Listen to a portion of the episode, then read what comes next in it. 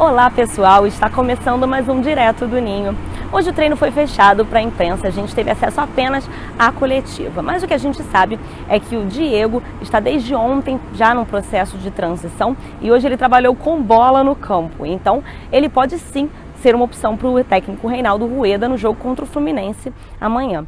Já Guerreiro, Coejar e Trauco, que vem dos jogos com as seleções, ainda não estão definidos se eles vão ou não participar desse jogo. O Guerreiro e o Trauco, eles chegam bem cedinho, vem direto do Peru, e o Cuejar vai passar pela Colômbia. Então ele vem de Bogotá e chega um pouquinho depois. Então ainda não sabe, porque o Cuejar não jogou, mas chega depois. O Guerreiro e o Trauco eles jogaram, foi uma partida intensa. Então ainda não se sabe se eles vão poder jogar contra o Fluminense. Hoje quem deu coletiva aqui foi o zagueiro Heavy.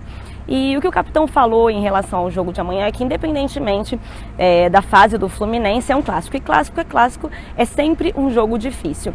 É, sobre os desfalques, ele falou tanto o Fluminense quanto o Flamengo tem desfalques e quem entrar vai fazer o seu melhor. No caso do Flamengo, ele vai sentir sim, ele disse que todos os jogadores sentem a ausência desses jogadores que de repente não possam jogar amanhã mas que quem entrar vai tentar dar o seu melhor, vai fazer o possível para eles conseguirem a vitória, que é o objetivo de amanhã, que é o objetivo que eles sempre tiveram. É, as vitórias e, e, e, tentar voltar, já que depois da Ponte Preta não foi o resultado esperado.